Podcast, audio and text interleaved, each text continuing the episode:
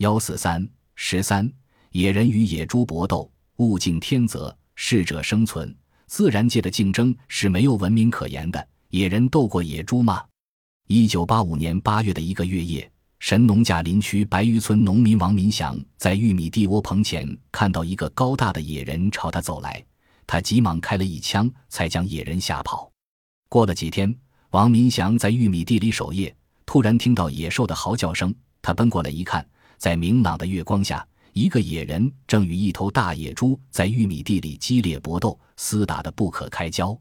王民祥害怕他们糟蹋了庄稼，就点燃了一挂鞭炮扔过去，噼噼啪啪的炸响声才将野人和野猪赶跑。四火中下跑野人，野人也具有自我保护意识，特别是一些对之来说是神秘的东西。一九八三年秋，新华乡马路场村一位四十多岁的农民老宋，一天夜晚在玉米地草棚里看守庄稼。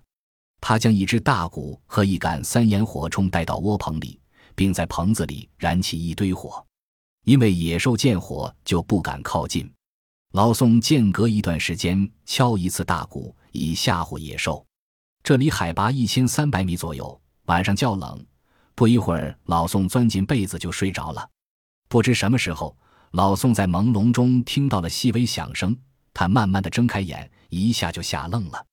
透过火光。一个他从未见过的红毛人形动物正坐在他身边的大鼓上面，它就像一个披头散发的妇女，面部似人又似猴，嘴巴鼓出，没有尾巴，头发披肩，像人一样的伸出双手烤火，一边还用手撩开在脸上的头发。不知是他没有发现正在睡觉的老宋，还是不愿惊动他。这个野人坐了很长时间，不愿离开火堆，尽管他的面部没有恶相。且无意伤人，但老宋仍然十分惶恐，苦想着脱身之计。他记起了身边放着的三眼铳，他趁人形动物再次撩拨面部头发之际，悄悄将装填火药的三眼铳塞进火堆。不一会儿，火铳连连发出三声雷鸣般的巨响，野人被突如其来的轰响吓得从鼓上跳起来，并吓得接连从肛门中喷射出几股稀粪。粪便喷溅到三四尺开外，然后连滚带爬的逃掉了。十五为野人当产婆，一个十五岁的小姑娘竟然给一个怪兽当产婆，结果如何呢？金发碧眼的小朱莉的确是一个勇敢的小女孩，她彻夜不眠，足足守候在一个正在分娩中的大脚怪身边十个小时之久。我很清楚知道应该怎样做。朱莉开始忆述她那段奇异的经历，不过。问题是，我必须说服自己接受一个事实：那个待产妈妈并非一只牛，或甚至不是一个人。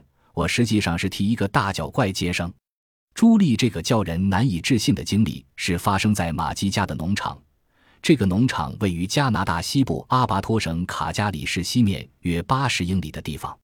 朱莉的父母趁着周末人市区洽谈一宗农作物的交易，只剩朱莉留在农场照顾她七岁的弟弟天美。朱莉回忆说：“那晚天美和我刚吃完晚饭，我决定去谷仓看看我们的四只乳牛是否已经躺下休息。当我行进谷仓的时候，我听到一阵阵低沉的呜咽和咕嗓声。初时我还以为是其中一只牛出了麻烦，所以我就立即飞奔到谷仓里看个究竟。我拉开谷仓那扇大木门，走到拴牛的地方，只见四只乳牛都好好的躺在地上，没有发出叫声。”而此时，刚才那种低沉的呜声却越来越大，就好像一只动物受了重伤似的。这声音显然是从谷仓的另一边传来，于是我就跑过去看个究竟。我们的谷仓不算大，当我一转头跑过另一边时，差点就被绊倒在地上。我无意中踏着地上的一件庞然大物，它就躺在干草堆的后面。初时，我以为见到的是一只受了伤的熊，但是。当我看见它的脸时，我知道它不是熊。我曾经听过很多有关大脚怪的故事，它们跟人类有很多相似的地方。我深信眼前的生物正是传说中的大脚怪。我当时手足无措，不知道应该如何是好。我躲在草堆背后，探头偷看它的情况。它看来非常痛苦。渐渐的，我觉得它发出的吼声不再那么可怕，反而我开始担心他的安危。最后。朱莉的同情心战胜了恐惧，在草堆背后站立了好几分钟后，朱莉终于鼓足勇气走到这只被痛苦煎熬的生物前蹲下来。当我走到他身边时，他提起了一只手，友善地摸摸我的手臂，好像向我表示他需要人帮助。他真的很大很大，如果站立起来，他的身高差不多等于两个我。我知道她是女性，因为她有女人的乳房。不过，除了面部外，她整个身体都长满浓密的长毛，而且身上还发出一阵令人作呕的气味。她的呻吟声听来像要生产婴孩，事实上的确如此。因为我见到她的下体正吊着一上胎盘，我以前协助过爸爸替母牛接生，所以我知道这时候的产妇最容易着凉。于是我决定跑回屋里取几张毡给他盖。当我站起来准备离开的时候，他的眼神好像很失望似的。于是我尝试安慰他，用动作向他解释为何我要离开一阵子。他看来真的明白我的意思。不过当我拿毡回来的时候，他的情况比先前更加糟糕，我可以从他脸上的痛苦表情看出来。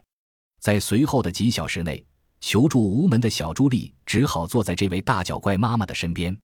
不过，当这位长毛孕妇的分娩阵痛越来越剧烈的时候，朱莉感觉到她的分娩可能出现了麻烦。我突然想起以前协助爸爸替母牛接生的情形，其中有两次牛胎在母牛体内倒置了。当时他们的痛苦情况跟现在的一模一样。我知道这时候不帮他尽快把孩子生出彩的话，他和体内的孩子都会死。我懂得怎样处理这种情况，不过我很惊慌，因为它不是一只母牛，它像人一样。无论如何，小朱莉做出了最明智的决定，她要替这个大脚怪孕妇接生。我开始向她解释，我不知道她明白与否，不过她看来好像很信任我。愿意任我摆布，我开始模仿爸爸替难产母牛接生的办法。首先，我把手伸人他体内探索胎儿的位置。初始，我只摸到一只脚，然后在较高一点的位置又摸到第二只脚。我把两只脚拉直，然后用尽九牛二虎之力，试图把孩子从产妇的阴道口拉出来。那只大脚怪妈妈痛得大声叫喊起来，但最后。胎儿的头部终于顺利滑出来，他立即把孩子从我的手攫回去，然后开始用舌头替他清洁身体，就好像母牛替牛犊清洁一样。我一直陪着他直至天亮。